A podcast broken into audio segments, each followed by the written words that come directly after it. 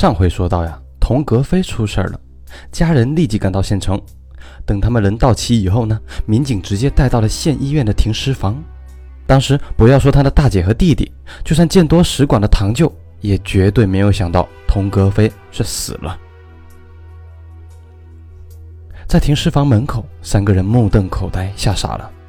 最后还是堂舅沉得住气：“民警同志，他这是怎么了？死了？”是的，我们发现他的时候，他就死了。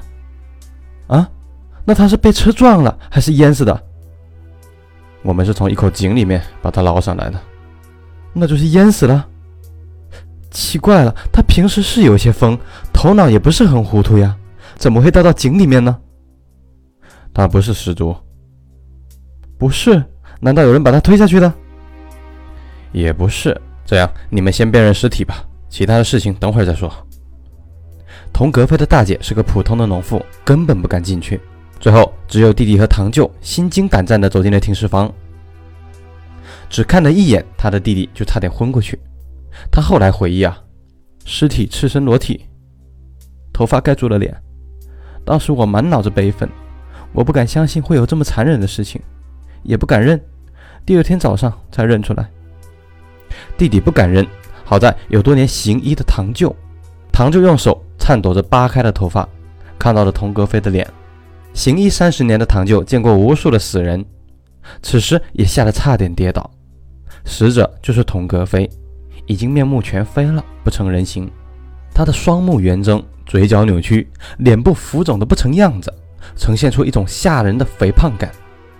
他的脖子上有明显的勒痕，头部还有一块打击的伤痕，血肉模糊，似乎是被什么钝器打伤的。堂舅还发现童格飞的嘴唇全部烂了，但这不是被人打烂或者戳烂，像是被他自己咬烂的。一般来说，只要极度的疼痛或者惊恐，才会导致这种情况的发生。因尸体赤身裸体，有行医经验的堂舅呢，一眼就发现胸部、腹部都有刀口，这是手术的痕迹。堂舅也没有多想，认为可能是法医已经验过尸了。走出停尸房，二人惊魂未定，却又听到一件难以置信的事情。民警告诉他们，童格飞不是被人推入井中淹死的，而是被人活活杀死的，目的就是为了取器官。童格飞的五个器官被取出。经过民警的叙述，童家三人大概知道了事情的经过。十五日下午，石家庄市桃园刑警中队接到一个报警电话。电话是一个武汉某著名医院医生打来的。民警同志，我报案，出了什么事情？我怀疑我被人骗了，牵扯到一起杀人案中。什么杀人案？怎么回事？是这样的，我是武汉某医院的器官移植中心的医生。你也知道，中国每年几十万人等着移植换肾，肾脏却只有三四千个，供不应求。肝脏也是一样。这些器官呢，基本都是被处决的死刑犯，又没有国外的公平分配机制，每个医院要搞到这些稀缺的东西，都要各显神通，找关系。上个月我认识的陈某杰医生，他是武汉某著名医学院的博士后，很有名气。他说他认识行唐县的司法人员王朝阳，专门负责处理死刑犯的尸体。王朝阳说，下个月有个死刑犯会被执行，只要给些好处费。可以先考虑给我们医院，这和杀人案有什么关系？您听我说呀，我说好处费可以给，但你要先给我配型，看看我这里有没有病人能配得上。没多久，王朝阳给了我血型和化验报告，我进行配型，结果发现有病人配上了。器官移植的惯例，对于病人来说，亲属的肾源花费呢要在十到二十万，死刑犯的肾源要花费四十到五十万。这个差价是很大的，您明白这个意思吧？每个医院都在拼这个，我们也不能落后啊！就同意给王朝阳好处费，让他安排。我带着助手，还通知了我在北京某著名医学院的一个同学，让他一起参加。你接着说。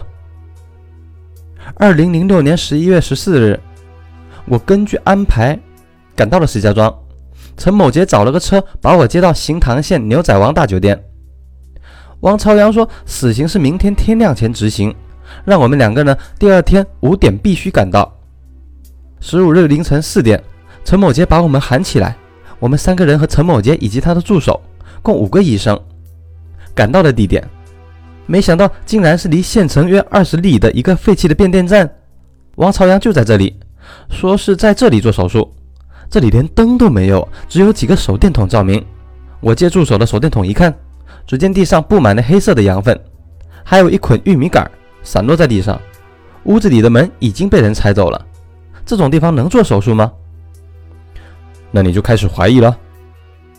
是啊，我觉得不对，哪有在这种破烂地方做手术的？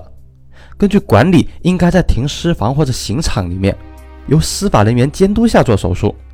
那现在是怎么回事啊？完全不对头啊！王朝阳见我们有些不对，急忙说：“刑场就在这里。”哎，我就奇怪了，哪里有在这种地方执行死刑的？陈某杰见我们怀疑，赶快说这是王朝阳私下搞关系的，法院其他人都不知道。王朝阳还说，一会儿执行死刑的时候，犯人可能会喊，但你们千万不要出去张望，以免被法院的人看到，惹出麻烦来。等执行完以后，我喊你们过去，你们再派个人帮我抬尸体。我们也都是小医生啊，听从领导的命令来了。到了这个地步，我们也没办法，就只好放下了手术设备，干等着。那你们听见死刑犯叫了？这倒是没有。五点四十分左右吧，王朝阳跑过来说已经执行了，快来个人。陈某杰的助手就过去帮忙了。两个人带着尸体放在这间房子的地上。当时尸体没有绑手，也没有穿上衣，上半身就光着的。陈某杰拼命催我们快做手术，我们几个就用手电照明，十五分钟就取走了肾脏、肝脏、胰脏、脾脏，共五个器官。期间，我看到尸体上头上有血迹，但不像是枪决的痕迹啊，像是用什么钝器打的。陈某杰把我们送回石家庄，让我们各自回医院尽快移植。在回去的路上，我越来越觉得不对劲，感觉这是杀人案。你为什么说这是杀人案？有几个疑问：第一，这死刑犯头发很长，还有很长的胡须。我搞一直久了，知道看守所里边每个月都要剪头发，死刑犯怎么可能留长头发呢？第二，就算是私下开后门，按照规矩也要有司法人员在场啊，但一个穿制服的都没有。第三，死刑犯为什么是赤裸上身的，没有穿看守所的背心呢？第四，最重要的是这个死刑犯头部是完好的呀，也就是说不是枪决。我当时就问了一句，怎么处决的？他们回答是注射死刑。我在路上才想起来，行唐县哪有注射死刑的条件呢？而且他的头上还有钝器打击的伤，这怎么解释呢？注射死刑为什么要打头部呢？这岂不是大怪事儿吗？想到了这里，我才醒悟了，可能是杀人。我赶快给你们打电话了。你这个电话打得很对，现在就可以告诉你，十一月十五日前后，不要说行唐县，整个石家庄也没有犯人被处决，这绝对是杀人案。你现在不管在哪里。赶快来石家庄市局投案，协助我们调查。呃，好吧，我马上过去。根据医生的交代，石家庄刑警大队立即联络行唐县的公安，迅速出动。在石家庄的机场，民警们首先扣住了正在准备登机的博士后医生陈某杰。陈某杰倒是很聪明，迅速洗清了自己。他推脱说一切都是王朝阳在骗他，告诉他有这个死刑犯，让他帮忙联系医院。事后，陈某杰给了王朝阳一点五万元的好处费。陈某杰自称是纯属帮忙，其余一概不知，愿意和警方合作。根据陈某杰的介绍，警方兵分两路出动，一路扑向犯罪现场，一路则赶赴新塘县东井底村抓捕王朝阳。赶赴废弃变电站的刑警一进屋就发现地上大片滴落的血迹，追踪血迹，民警毫不费力地来到了一口废弃的水井边，从水井里面。警方捞出了受害者的尸体。根据尸检，死者先被注射了大量的麻醉剂，然后又被击打头部，最后被勒死。显然，这就是一起谋杀案件。另一路刑警呢，在村子里将王朝阳当场抓获，但同村的三个同伙则不知去向。在王朝阳的家中，警方找到赃款以及带铁锁的铁链四根，已使用的注射器和未使用的注射器各一支。村里人听说王朝阳涉嫌杀人被抓。都惊呆了，根本不相信呢。在他们看来，王朝阳是个普通的不能再普通的农民，哪里有胆量杀人呢？更别说做出这么残忍的事情。后来报道写道，王朝阳一九七五年出生，在家排行最小。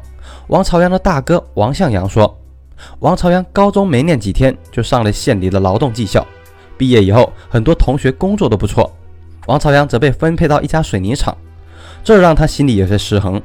王朝阳适应不了水泥厂的体力工作，就回到了家。他比较固执，又有点文化，所以呢也不怎么跟我们说话。之后，王朝阳在沧州一家橡胶厂工作过一段时间。有一天，王朝阳突然辞掉了橡胶厂的工作，回到家里，说是老家这边有人给他介绍对象。在家里，王朝阳花了七千元买了头奶牛，想要他来生小牛。发现这头牛不能生育以后，又以两千元贱卖。养牛失败以后，王朝阳和人合伙买了一台六轮农用车跑货拉水泥，但很快又陷入了困境。由于经常被罚款，他拉水泥赔了二三万元。买车的钱呢，有几千元是从王朝阳的女朋友那里借来的。因为女朋友年龄偏大，王朝阳一直拖着不愿意结婚，但也没钱还债。